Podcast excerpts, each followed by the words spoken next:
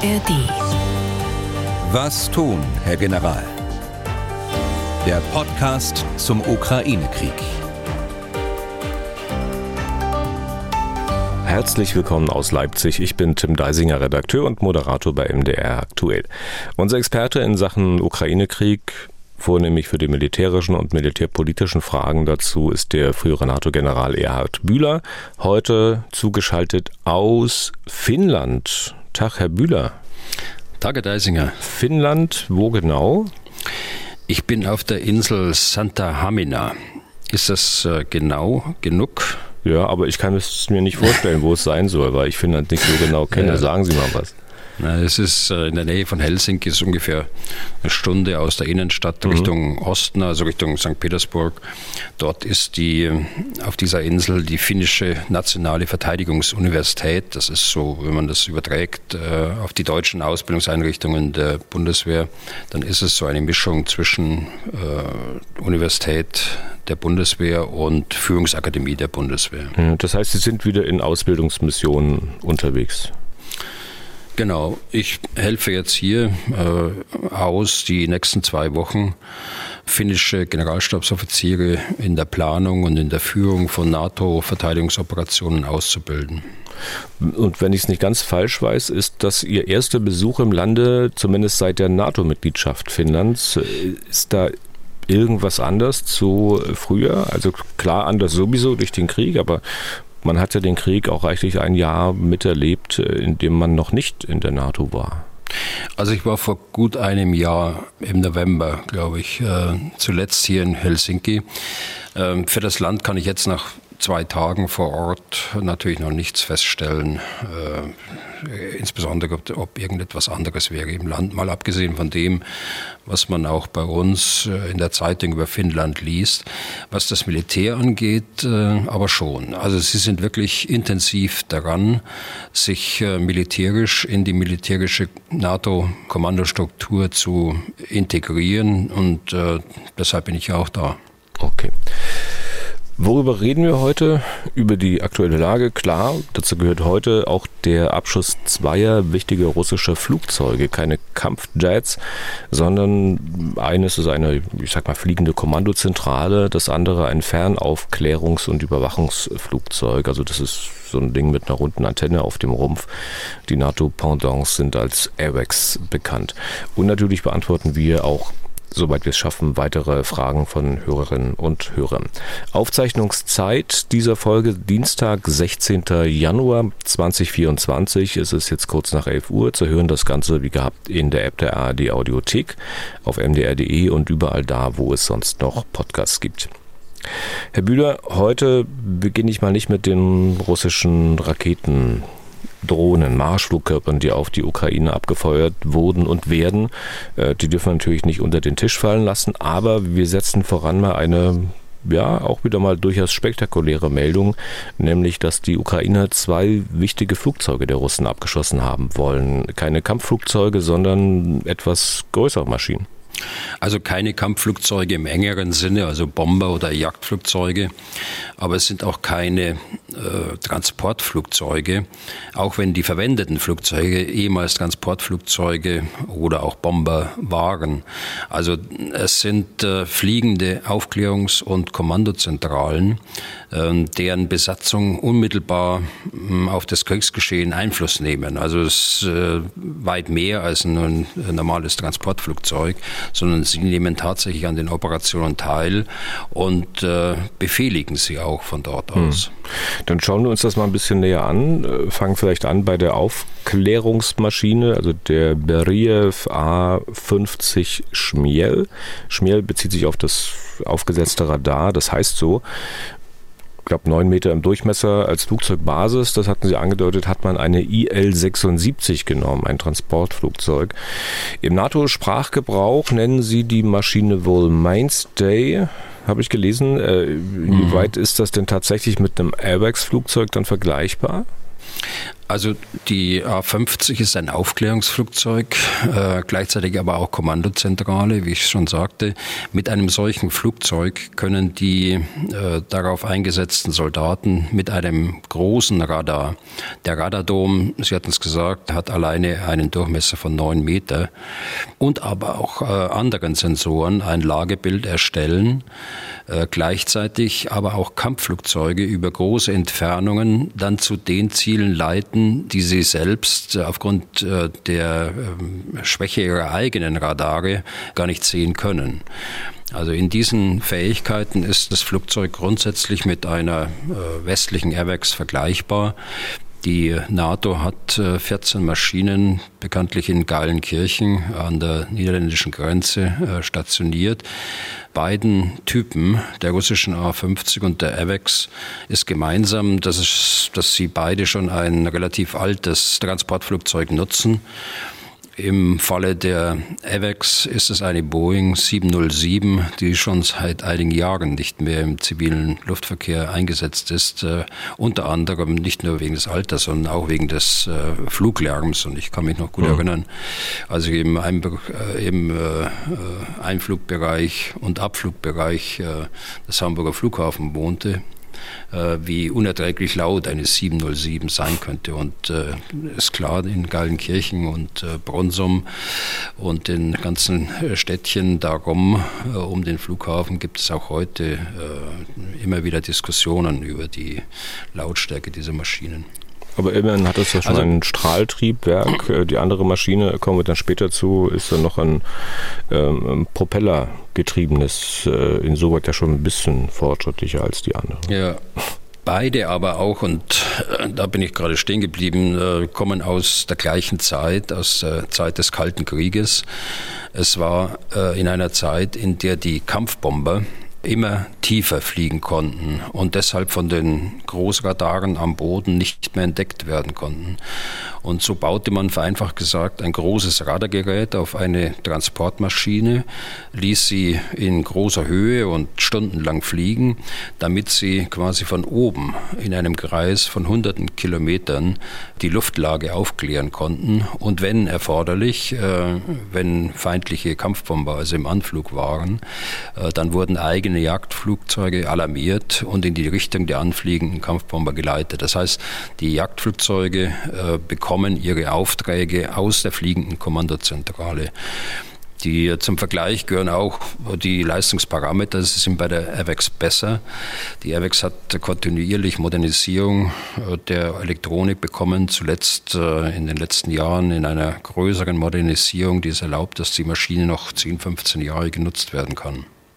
Sie hatten gesagt, die Airbags-Anzahl bei der NATO ist 14. Äh, die Russen hatten, glaube ich, mal mehr, aber haben jetzt auch deutlich weniger. Ne? Die Russen hatten nach meinem Kenntnisstand neun. Eine äh, von diesen Maschinen ist getroffen worden durch einen Drohneneinsatz in Belarus. Wenn Sie sich erinnern, äh, viele, viele Monate her. Dabei ist ähm, das Radar beschädigt worden. Die Maschine ist damals, äh, ich glaube, wir haben darüber gesprochen hier im Podcast. Ja, die stand auf dem Flugplatz, aus, die Maschine, ne? Genau, richtig. Und sie ist dann Tage später äh, nach Russland zurückverlegt worden, also zurückgeflogen. Aber ob das Radar wieder in Ordnung ist, also äh, möglicherweise haben sie nur noch acht und äh, mit dem Verlust der jetzigen Maschinen sind es nur noch sieben. Das Ding ist sicher vollgestopft mit Elektronik. Vielleicht können Sie mal, Herr Bühler, ansatzweise beschreiben, also wie man sich dieses Innenleben vorstellen muss. Auch wenn Sie wahrscheinlich noch nicht mit einer A50 mitgeflogen sind. Also nehmen Sie halt mal ein Airbags-Flugzeug. Da waren Sie ja bestimmt schon mal drin. Das haben Sie schon von also, Ihnen gesehen, nehme ich an, oder? Ja, ja, das schon. Äh, also ich muss tatsächlich das Airbags-Flugzeug nehmen, aber das wird da in der A50 auch nicht anders aussehen. Also man hat zunächst die Flugbesatzung vorne im Cockpit. Äh, ich meine, bei der Airbags sind es äh, drei Besatzungsmitglieder und zusätzlich ein, ein Bordingenieur. Es gibt äh, dann hinten dort, wo normalerweise die Passagiere sitzen oder die Ladung verstaut wird, äh, gibt es äh, drei Abteilungen, die aber nicht abgegrenzt sind, äh, sondern man kann äh, zwischen den Abteilungen auch sprechen, auch miteinander. Das ist die Aufklärungsseite. äh, die also mit dem eigenen großen Radar die Luftlage ermittelt äh, und das Luftlagebild anderer Sensoren, die zum Beispiel auf dem Boden stehen oder auch in anderen Flugzeugen äh, sich befinden, mit integriert in diese Luftlage, sodass ein umfassendes gemeinsames Luftlagebild entstehen kann. Und da sitzen die Soldaten an ihren Konsolen mit dem üblichen äh, Radarbildschirmen. Äh, zweitens äh, gibt es eine Abteilung, die äh, dann die Kampfflugzeuge führt, die eigenen. Die können noch auf dem Boden sein müssen dann alarmiert werden oder sie können in Bereitstellungsräumen bereits in der Luft sein und dort auf äh, Aufträge warten. Und drittens äh, gibt es eine Abteilung, die sich darum kümmert, dass die Kommunikation mit den vielen Stellen in der Luft und auch auf dem Boden per Datenfunk oder auch Sprechfunk äh, funktionieren kann. Und schließlich äh, erinnere ich, dass, äh, dass es dort oben ein, was eigentlich ein äh, bisschen überraschend zunächst war, dass es auch einen Ruhe- und Pausenraum gibt. Aber so überraschend kann das gar nicht sein, denn die Arbeit an diesen Bildschirmen ist natürlich anstrengend und kann nicht stundenlang, solange das Flugzeug fliegt, dann auch von einem Menschen gemacht werden, sondern er muss ab und zu auch mal Pause haben. Hm. Das äh, Flugzeug kann ja äh, in der Luft betankt werden und dann äh, kommen da schnell mal 20 Stunden Flugzeit äh, zusammen. Und ist die Führung und im Rest des Flug und im Rest des Flugzeugs äh, in den Laderäumen äh, und so weiter ist dann umfangreiche Technik eingebaut, damit das Ganze auch funktionieren kann. Und ist die Führung von Kampfflugzeugen, kann man das sagen, äh, durch äh, so eine fliegende Kommandozentrale, durch so einen fliegenden Gefechtsstand äh, das Übliche? Oder werden Kampfflugzeuge, wenn sie im Einsatz sind, eher vom Boden geführt? Also beides äh, ist möglich.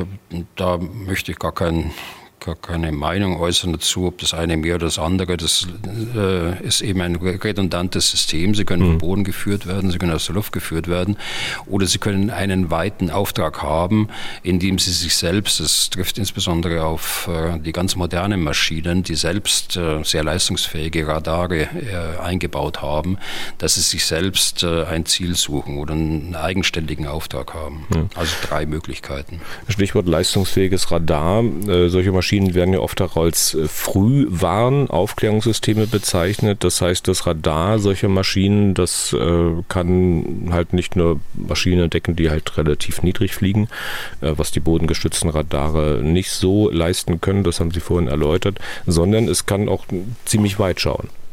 Es kann ziemlich weit schauen. Die AVEX kann deutlich mehr als 500 Kilometer in der neuesten Version aufklären. Und äh, die äh, A50 dürfte etwas darunter liegen, aber in den modernen Maschinen nicht weit. Im konkreten Fall, Herr Bühler, das Flugzeug soll wohl über der Küste des Asowschen Meeres abgeschossen worden sein, ziemlich genau südlich von Melitopol. Welche konkreten Aufgaben könnte es dort gehabt haben? Also ein Luftlagebild äh, über der Ukraine zu erstellen als Grundlage für die eigenen Angriffe mit Raketen, mit Marschflugkörpern, mit Drohnen etc. Dazu ist es ja wichtig, wo steht die ukrainische Luftverteidigung am Boden? Äh, wo ist welches äh, Radar am Boden aktiv? Gibt es ukrainische Kampfflugzeuge in der Luft? Äh, all das muss man wissen, wenn man so eine Luftoperation startet aus russischer Sicht. Wenn es tatsächlich an der Küste gewesen war, dann sind es ja immerhin, wenn ich richtig geguckt habe, 120 Kilometer bis zur Frontlinie am Boden. Äh, wenn die Ukraine die Maschine tatsächlich abgeschossen haben, welches Waffensystem käme denn dafür in Frage? Die Ukrainer selbst, die sagen ja nichts dazu. Nein, Sie sagen aus gutem Grund nichts dazu. Sie wollen Ihre Fähigkeiten nicht äh, offenlegen. Jede weitreichende äh, Flugabwehrrakete könnte es gewesen sein, vom Boden abgefeuert oder auch von einem Kampfflugzeug aus der Luft, äh, sofern sie aus dem nicht besetzten Bereich der Ukraine kam. Es könnte theoretisch, aber sehr unwahrscheinlich.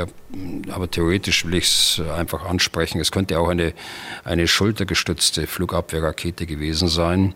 Dann müsste sie allerdings von Partisanen abgeschossen werden äh, oder von Spezialkräften, die dann hinter den Linien operieren. Das Flugzeug ist ja nach den Berichten zufolge kurz nach dem Start getroffen worden und äh, dürfte die normale äh, Höhe noch nicht erreicht haben. Also von daher ist das als theoretische Möglichkeit denkbar, aber ich tendiere da zur ersten. Mhm. Version. Und ich sagte, wenn es die Ukrainer waren, ich habe wenn gesagt, weil es ja in russischen Online-Foren auch die Vermutung gibt, dass es die Russen selbst waren. Für wie wahrscheinlich halten Sie denn das? Also fest steht ja, dass äh, es jetzt eine Besatzung äh, und eine Maschine weniger gibt. Äh, sie ist ja definitiv abgestürzt. Ich weiß nicht, was die Russen jetzt dazu bringt, zu sagen, sie hätten sie selbst abgeschossen. Ich weiß auch nicht, was schlimmer für die Russen ist, ob es die Ukrainer waren oder sie selbst. Ich fürchte, es ist auf lange Sicht und auch für die Binnenkommunikation schlechter für die Russen, wenn sie sowas behaupten, dass sie sogar selbst abgeschossen haben, weil es Rückschlüsse gibt auf die mangelnde Koordination äh, der einzelnen Fähigkeiten untereinander, mangelhafte Führung und dergleichen mehr. Ich glaube schon, dass es äh, die Ukrainer waren. Äh, sonst wären sie auch nicht so schnell mit den Nachrichten an die Öffentlichkeit gegangen. Das äh, ging ja sehr schnell und auch sehr koordiniert, auch bei verschiedenen äh, Sprechern. Bei den Russen war es ähm, in dieser Nacht genauso wie bei anderen äh, schwerwiegenden Verlusten. Siehe Moskwa beispielsweise. Erstmal gar nichts sagen, dann kommen widersprüchliche äh, Angaben und dann kommt die Geschichte jetzt hier inhaltlich mit dem Abschuss durch die eigene Seite. Sicher auszuschließen ist es nicht, äh, dass, es, dass äh, die Russen es tatsächlich äh, selbst abgeschossen haben. Aber insgesamt, wenn ich mir die, das, die Geschichte ansehe, dann glaube ich schon, dass die Ukrainer waren. Wenn ein solches Flugzeug verlustig geht, wie schwerwiegend ist denn das für die russische Kriegführung? Ja, ich hatte ja die Zahlen äh, schon mal genannt. Äh, neun am Anfang, dann äh, eine in Belarus beschädigt und äh, jetzt eine abgeschossen. Dann sind wir bei, bei sieben. Das ist schon ein herber Verlust äh, für die Russen, denn man muss ja sehen, dass nicht alle auf einen Schlag einsatzbereit sein können. Von den jetzt verbleibenden sieben, dass immer welche in der Wartung stehen. Man muss auch sehen, dass man äh, anstreben muss, diese Flugzeuge 24 Stunden lang oder die Fähigkeit, nicht das einzelne Flugzeug, die Fähigkeit 24 äh, Stunden lang äh, jeden Tag äh, zur Verfügung zu stellen. Also es ist schon schwerwiegend, aber noch schwerwiegender, glaube ich, ist der Verlust der Besatzung. Das sind ja alles Spezialisten, die man nicht äh, so ohne weiteres in kurzer Zeit ausbilden kann, sondern die auch äh, langjährige Erfahrung brauchen. Ich erinnere mich da an Gespräche mit einer EVEX-Besatzung. Da braucht man langjährige Erfahrung, äh, bis man so weit ist, dass man tatsächlich auch so großräumig aufklären kann und dann gleichzeitig auch die Gegenmaßnahmen mit der Bekämpfung einleiten kann. Also es ist nicht so einfach. Aber man darf es auf der anderen Seite, und ich habe es vorhin auch schon mal angedeutet, man darf das auch nicht überhöhen. Die Russen haben auch moderne äh, Kampfflugzeuge der vierten und fünften Generation, die sich selbst mit ihrem eigenen Radar ein Lagebild auf große Entfernungen äh, generieren können, dabei auch Informationen vom Boden ständig mit äh, integrieren können, dieses Lagebild, und dann auch dieses Ziel mit weitreichenden Abstandswaffen auf große Entfernungen, also bekämpfen können. Diese A-50 ist also wohl auch tatsächlich abgestürzt ins Meer. Das zweite Flugzeug, das da möglicherweise erfolgreich angegriffen wurde, ist eine IL-22M. Was ist das für eine Maschine? Das ist eine fliegende Kommandozentrale. Sie kann als Relaisstation dienen, zum Beispiel um äh, die Kommunikation sicherzustellen aus dem Generalstab in Moskau, dem operativen Gefechtsstand der Russen in Rostov am Don, den nachgeordneten Gefechtsständen der russischen Besatzungsarmee in der Ukraine. Aufgrund dieser großen Entfernungen äh, braucht man da Relaisstationen zwischendrin und das äh, kann diese Maschine. Sie kann im Vergleich zur A50 äh, in einem begrenzten Maße auch ein äh, Lagebild in der Luft und am Boden erstellen und äh, das den anderen Gefechtsständen am Boden zur Verfügung stellen. Und äh, drittens, sie hat äh, wahrscheinlich auch Sensoren und Störsender an Bord, um die Kommunikation der Ukraine äh, zu überwachen und zu stören. Diese Maschine aber, die ist dann wohl letztlich irgendwo notgelandet. Ja, es gibt da Bilder im Internet. Äh, sie ist äh, dann in der Nähe in einem, auf einem russischen Flugplatz gelandet. Sie wurde von einer Rakete mit einem Annäherungszünder getroffen. Das heißt, der Gefechtskopf der Rakete zündet, bevor er das Flugzeug trifft. Äh, das hat zur Folge, dass das Flugzeug, und das sieht man auf diesen Bildern, dass das Flugzeug äh, förmlich durchsiebt wird äh, mit einem Geschosshagel. Insbesondere sieht man auf dem Bild das völlig durchlöcherte Seitenleitwerk und Teile der Kabine. Es gibt auch ähm, Berichte, selbst von den Russen, dass es äh, bei der Besatzung Tote und Verletzte gegeben hat auf dem, auf dem Flugzeug. Also man muss schon sagen, wenn man sich die Bilder anschaut, es ist auf der einen Seite durchaus eine fliegerische Leistung, so ein Flugzeug äh, sicher auf den Boden zu bringen, nachdem es äh, einen solchen Beschuss standgehalten hat. Und es zeigt zweitens, dass diese äh, Ilyushin 22M so alt, äh, wie sie sein mag als Flugzeug, äh, durchaus ein robustes Flugzeug ist, das einiges äh, ab kann. Aber insgesamt glaube ich schon, dass das Flugzeug, so wie es da aussieht, äh, wohl ein Totalschaden ist. Stichwort Alter. Diese IL-22M ist noch ein Propellerflugzeug, basiert ja im Grunde auf einer IL-18. Wenn ich so zurück überlege, mit so einem Ding ist meine Mutter mal in den 1960er Jahren in den Urlaub geflogen. Und in dem Stadtteil, in dem ich hier in Leipzig wohne, da steht irgendwo auch eine IL-18 als Museumsflugzeug. Ähm, also wirklich ziemlich betagtes Ding. Ist das wirklich üblich, dass die Maschinen so lange fliegen?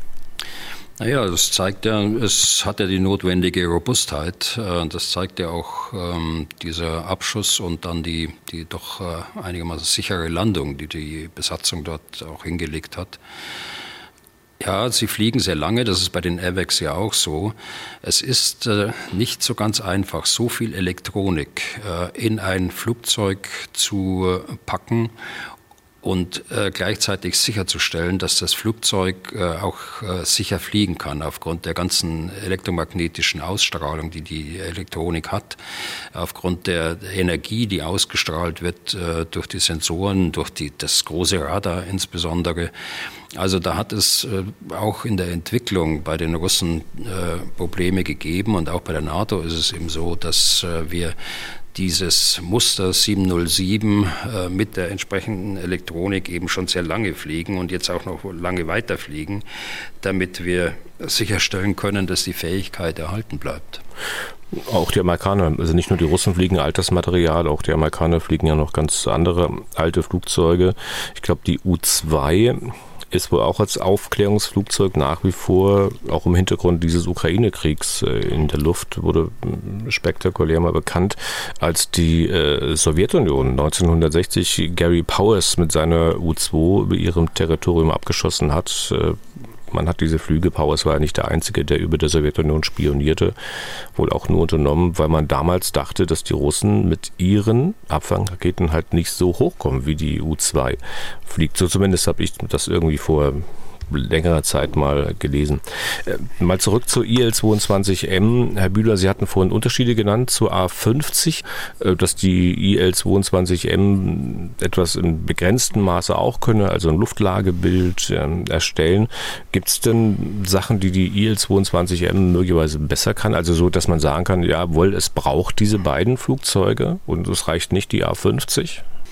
Ja, die A50 ist eben größer und äh, für, für die strategische Ebene geeignet, für die großräumige äh, Überwachung geeignet und ähm, die äh, Ilyushin 22M ist äh, eher für den taktischen Bereich. Ich sprach ja von einer Relaisfunktion, äh, eine Schnittstellenfunktion in der Kommunikation äh, geeignet. Das ist denke ich mal, äh, auch flexibler im Einsatz, kann auch äh, auf äh, Flugplätzen mit weniger Infrastruktur betrieben werden. Sie sprachen es selbst an, ist eine Turboprop-Maschine Und äh, so hat diese Maschine sicher ihre Vorteile, äh, bewegt sich aber auf einer ganz anderen Ebene als äh, die A50. Und äh, diese IL-22M ist ja auch nicht das erste Flugzeug dieser Reihe, das die Russen im Krieg verloren haben. Im Sommer vergangenen Jahres beim Aufstand der Wagner-Söldner, bei deren Marsch nach Moskau, da haben die Wagner-Leute eine solche Maschine vom Himmel geholt bei Voronezh ungefähr 200 Kilometer nordöstlich von äh, Belgorod. Ähm, wissen Sie, wie viele von diesen IL-22M die Russen jetzt noch haben? Also die hatten äh, zwölf äh, Flugzeuge. Äh, eins ist abgeschossen worden, das hatten Sie gerade erzählt, äh, bei dem Vormarsch der Wagner-Leute auf Moskau. Und jetzt äh, eben diese Notlandung, aber es ist auch ein Totalschaden, also dürften Sie jetzt noch zehn haben. Natürlich, Herr Bühler, wird man auch ein bisschen hellhörig und denkt sich vielleicht, naja, dass es dann doch nicht nur ein Glücks- oder Zufallstreffer war, äh, da es ja zwei dieser großen Maschinen auf einmal erwischt hat. Wie sehen Sie denn das? Also die Ukrainer sagen ja selbst, sie wollten eigentlich nur die A50 treffen. Die, die Ilyushin, die kamen zufällig noch äh, dazu. Da war sozusagen Beifang, würden die Fischer sagen. Die A50 war äh, sicher kein Glückstreffer. Das, glaube ich, kann man sagen.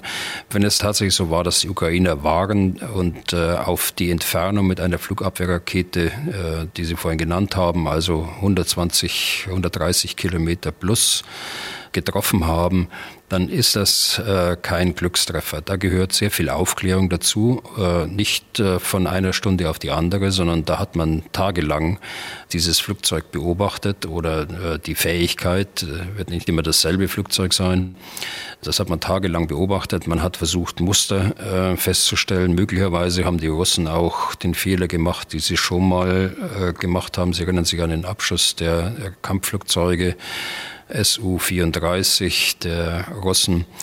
Äh, wenn man natürlich immer wieder das gleiche Muster fliegt, wenn man immer wieder in die gleichen äh, Räume fliegt und von dort aufklärt, dann muss man äh, auch damit rechnen, dass man von den Ukrainern aufgeklärt wird, wenn sie diesen Raum tagelang auch beobachtet haben. Und das ist sicher der Fall gewesen. Und dann hat man eine Planung gemacht, man hat die entsprechenden Raketen anders, die Flugabwehrraketen anders näher an die Front gebracht und dann äh, letztlich versucht. Und das Glück des Tüchtigen gehört natürlich äh, insgesamt auch dazu, auch wenn es gut vorgeplant war, was sicher anzunehmen ist.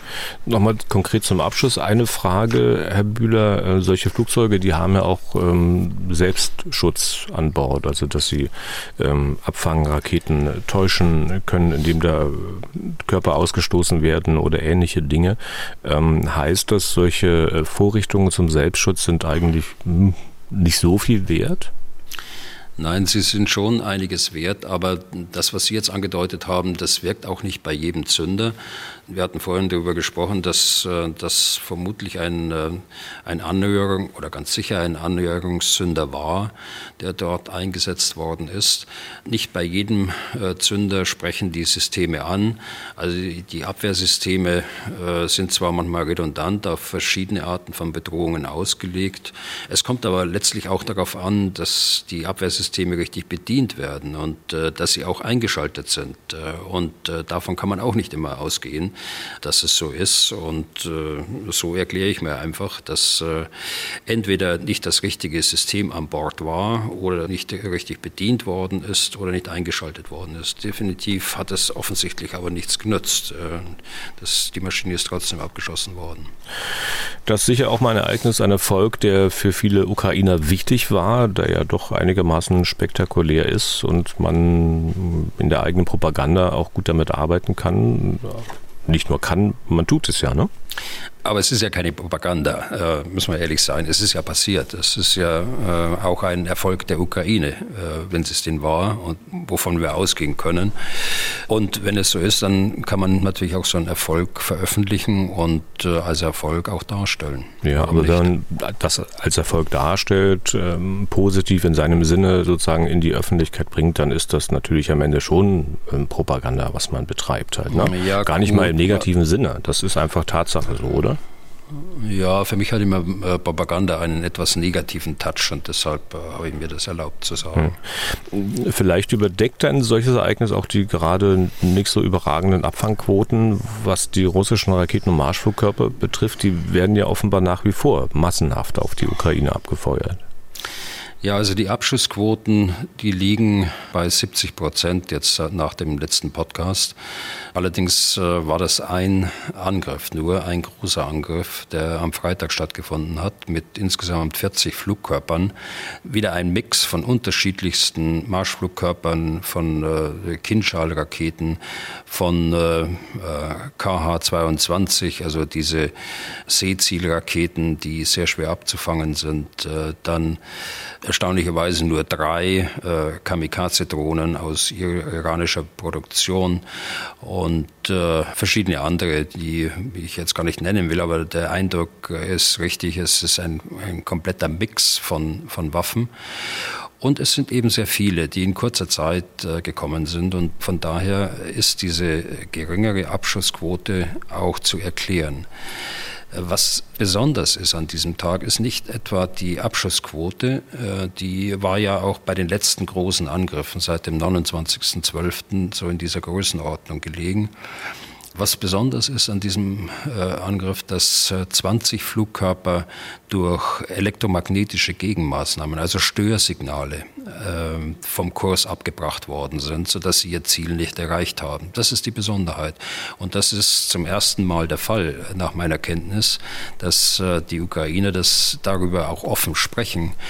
Das hat bisher nicht stattgefunden. Aber sie waren dran, das wussten wir. Sie sind dran, dieses Spektrum sich zu erschließen, das elektromagnetische Spektrum, gerade gegen die Bedrohung aus der Luft dann greife ich mal das Stichwort Störsignale auf. In diesem Zusammenhang hat ja die ukrainische Luftwaffe eine Flugabwehr für das ganze Land vorgeschlagen, die im Wesentlichen eine elektronische ist, also ohne Raketen, äh, die man flächendeckend und auch dezentral einrichtet.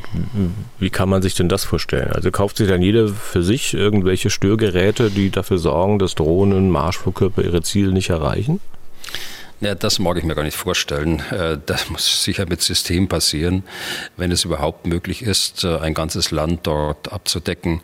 Aber das ist nun mal die Idee, die plakativ dort äh, vorgetragen worden ist. Tatsache ist, dass dieses elektromagnetische Spektrum nicht breitbandig gestört werden kann, dass man nicht auf jede Eventualität Störsignale draufsetzen kann. Das muss also schon eingegrenzt werden, sonst stört man ja auch die eigenen Signale, die man ausstrahlt. Man stört äh, den Mobilfunk beispielsweise, man stört den äh, Funk der Rettungsdienste, der Polizei und äh, so weiter und stört im Grunde genommen, äh, wenn man das breitbandig macht, alles andere an äh, elektromagnetischen Signalen, die wir auch im Haushalt und äh, beim täglichen Leben eben auch nutzen. Also es muss eingegrenzt sein auf Störsignale, die bestimmte bestimmte Waffensysteme treffen können. Ähm, das ist auch nicht so, dass jedes Waffensystem die gleichen Signalen verwendet. Also muss das schon sehr spezifisch machen. Und wenn man das flächendeckend machen wird, ist es auch ein großer Aufwand. Aber als Idee erstmal und vor allen Dingen als äh, Gegenmaßnahme gegen äh, ballistische Raketen, äh, die über kurze Entfernungen abgefeuert werden, die also nur kurze Flugzeiten haben und deshalb schwer mit anderen Mitteln abgefangen werden könnten, ist das äh, durchaus eine Möglichkeit. Es ist auch eine Möglichkeit für Aufklärungsdrohnen beispielsweise, und das wird ja auch schon angewandt, um sie äh, zur Landung zu zwingen oder zur Rückkehr zu zwingen zu demjenigen, der äh, die Drohne steuert. Und was erreicht man mit solchen Störsignalen? Äh, man bringt die Elektronik, die Zielführung äh, durcheinander. Man kann also nicht die Kontrolle übernehmen und den Flugkörper gezielt irgendwo anders hinschicken? Äh, das ist sicher das Ziel, dass man das irgendwann mal kann. Ähm, dass man die Kontrolle übernehmen kann. Äh, Im Augenblick ist es so, wie ich angedeutet habe, bei Drohnen, dass man sie eben zurückschicken kann, da wo sie herkommt, äh, oder dass man sie zur Landung zwingen kann.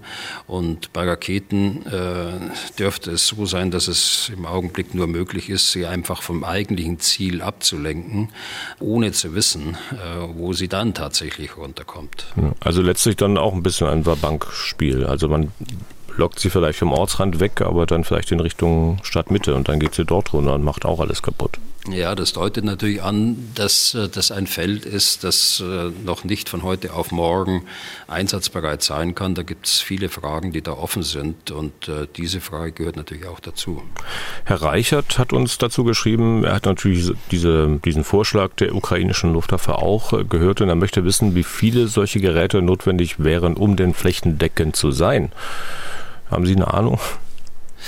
Nein, ich habe tatsächlich keine Ahnung. Ich äh, habe das jetzt auch nicht ausgerechnet, aber es ist klar, dass die Reichweite der Störgeräte abhängig ist von der Energie, die ich da reinstecke. Und äh, je größer die Energie äh, ist, der Energiebedarf ist, desto größer ist auch der Störer. Nun kann ich mit vielen kleinen Störern äh, einen großen Störer zwar ersetzen, aber es gibt vielfältigste Möglichkeiten und von den unterschiedlichen Frequenzen habe ich gerade schon gesprochen. Und deshalb kann man das zum heutigen Zeitpunkt noch gar nicht sagen. Jedenfalls ich nicht. Dann äh, bei der aktuellen Lage vielleicht nochmal zwei Sätze zu den Operationen beider Seiten am Boden und zu möglichen Aktivitäten der Ukraine im russischen oder russisch besetzten Hinterland. Also zu den Aktivitäten an der Frontlinie, da ist es dabei geblieben, was wir in den letzten Wochen schon gesehen haben, äh, mindestens seit Anfang Dezember. Angriffe von der einen Seite, Gegenangriffe von der anderen Seite, durchaus äh, eine dynamische Situation dort an der Frontlinie. Das ist nicht starr. Es wird äh, von der Kälte jetzt äh, mittlerweile beeinträchtigt, was sicher eine große Belastung ist für beide Seiten aber es gibt keine substanziellen Verschiebungen der Frontlinie und es gibt auch keine Anzeichen, dass sich das in nächster Zeit ändern wird.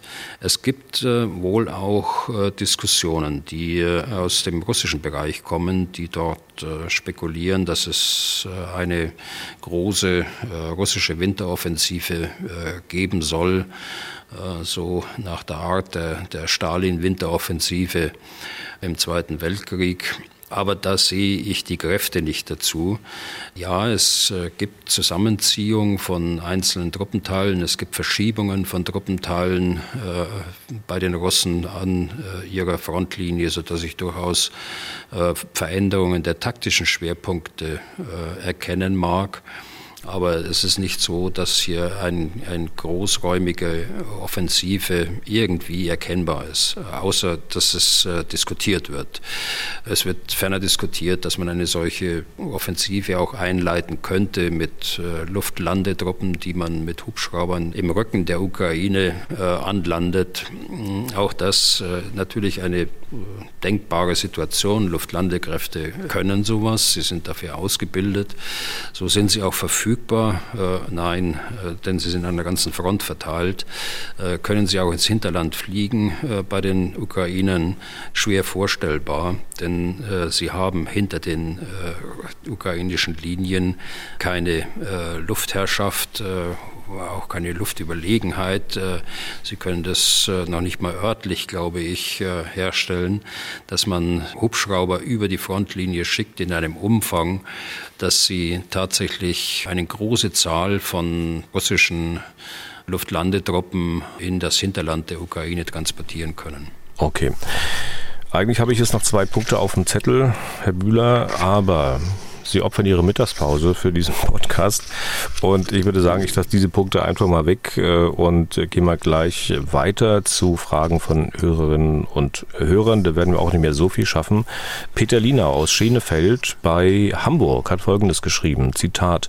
Wenn in der Berichterstattung über einen Frontabschnitt zu hören ist, dass Russland dort 15.000 Soldaten zum Einsatz bringt, wie muss man sich das vorstellen? In welchem Zahlenverhältnis stehen beim Heer heutzutage Kampftruppen Truppen zu Kampfunterstützungstruppen, zu Versorgung, Instandsetzung, Sanität. 1 zu 5, 1 zu 10 oder noch ganz anders. Gibt es da Faustregeln zur Quantifizierung? Zitat Ende. Also die Zahl 15.000 ist von den Ukrainern genannt worden vor einigen Tagen. Das bezog sich auf den Raum äh, Nord ostwärts von äh, Kupiansk und umfasste die Gesamtzahl der Soldaten, die dort äh, vor Kupiansk stehen und äh, versuchen, Kupiansk einzunehmen. Und das ist in der Tat eine Zahl, die Kampftruppen umfasst, die also in vorderster Linie sind, die Kampftruppen umfasst, die als mechanisierte Truppen eher nicht in der vordersten Linie zunächst sind, sondern als Reserve- und Angriffskräfte in Bereitschaft gehalten werden und eben die ganzen anderen Kampfunterstützung, Versorgung, Instandsetzung, Sanität, wie Sie es genannt haben. Sehen Sie mir bitte nach, ich bin kein großer Freund dieser, dieser Faustregeln, weil das von Situation zu Situation anders sein kann und äh, lageabhängig sich durchaus verschieben kann. Ich schätze mal, wenn ich die beiden Möglichkeiten habe, äh, dass es mindestens 1 zu 5 ist und eher an 1 zu 10 rangeht. Sehen Sie, jetzt habe ich äh, auch keine eindeutige Aussage getroffen, aber so in, diese, in diesem Spektrum äh, wird es sich bewegen und äh, da haben Sie schon das richtige Gespür gehabt dazu. Dann noch diese eine Frage von Anke aus Augsburg. Zitat, Anfang 2022 war mein Gedanke, als die russischen Truppen Ende des Jahres 2021 sich verdeckt vor der Grenze zur Ukraine positionierten. Sobald die Olympischen Spiele in Peking vorbei sind, wird Putin mit Wissen von China in die Ukraine einmarschieren. Jetzt lässt mir folgende Gedanke keine Ruhe. Der Iran stiftet die Hamas an, aktiv zu werden, inklusive der Houthi-Rebellen. So ist der Westen in bereits zwei Kriegsschauplätze auf die eine oder andere Weise militärisch involviert und dann greift China Taiwan an und es gibt den dritten Kriegsschauplatz, der den Westen dann nicht nur fordert, sondern vielleicht überfordert. Halten Sie ein so abgekartetes Spiel zwischen Russland, Iran und China für möglich oder gehen da die Pferde mit mir durch? Zitat Ende. Also ich glaube, es ist schon so, dass ähm, hinter diesem äh, Ukraine-Krieg viele andere Konflikte nun aufbrechen, beziehungsweise viele Machthaber auch versuchen, im Schatten dieses Krieges dann ihr eigenes Spiel zu machen. Wenn man nur mal sieht, äh, das, was, was Sie gerade angesprochen haben, eigentlich ist der Houthi, wenn man jetzt dazu nimmt, ähm, der Angriff des Iran auf Syrien äh, und äh, auf Irak, beziehungsweise auf Ziele in Syrien und Irak, auch auf Erbil äh, beispielsweise, der mit modernen ballistischen Raketen ausgeführt worden ist. Wenn man nur ansieht, wie der nordkoreanische Präsident mit den Säbeln rasselt. Neulich hat er wieder südkoreanische Inseln beschossen mit Artillerie. Und wenn man sieht, wie er seine ballistischen Raketen Raketen von Zeit zu Zeit über Japan äh, fliegen lässt. Also man glaubt auf der einen Seite, die Welt ist verrückt geworden, auf der anderen Seite vermutet man einen Masterplan dahinter. Ich fürchte, und bin mir eigentlich ganz sicher, es gibt gar keinen Masterplan dahinter. Es ist noch schlimmer. Es äh, kommt so, wie es kommt. Äh, und die Machthaber entscheiden sich von heute auf morgen, ob sie nun eskalieren oder deeskalieren wollen. Wir können ein paar andere Krisenherde auch mit dazu nehmen. Ob das jetzt in Südamerika ist, wo plötzlich das eine Land sich einen Großteil des Nachbarlandes einverleiben will, ob das in Asien ist in Myanmar, wo einer der schlimmsten äh, Kriege äh, tobt mit unterschiedlichsten bewaffneten Gruppen. Ob das äh, der Balkan ist, äh, wo wir eine große Unsicherheit haben durch den Nationalismus, der dort geschürt wird äh, aus Belgrad und aus der Republika Srpska. So, und äh, ihre Idee ist jetzt ein abgekartetes Spiel dahinter. Ne, es ist, äh, glaube ich, wie ich schon sagte, es ist äh, schlimmer eigentlich. Es kann alles so kommen, äh, muss aber nicht. Aber dass äh, nun China äh, sich an Russland orientiert oder an gar am Iran orientiert oder gar da abgekartetes Spiel macht, das halte ich für ausgeschlossen. Dafür ist China viel zu sehr langfristig auch orientiert und und äh, im Übrigen glaube ich, äh, sind wir gut beraten, dass wir diesen äh, China-Taiwan-Konflikt äh, nicht immer militarisieren auch. Äh, das ist ein Konflikt, der da ist, aber der muss äh, zwingend und im Interesse aller Beteiligten muss der mit nicht militärischen Mitteln gelöst werden. Dann Punkt an dieser Stelle. Sie müssen wieder weg, Herr Bühler. Damit sind wir durch für heute. Vielen Dank fürs weiterhin rege Interesse. Wenn Sie Fragen an Herrn Bühler haben, dann schreiben Sie an general.mdraktuell.de oder rufen Sie an unter 0800 637 3737. Herr Bühler, wir hören uns dann am Freitag, glaube ich, wieder. Sie sind dann immer noch in Finnland. Bis dahin und vielen Dank für heute. Ja, gerne, Herr Deisinger. Dann bis Freitag. Was tun, Herr General? Der Podcast zum Ukraine-Krieg.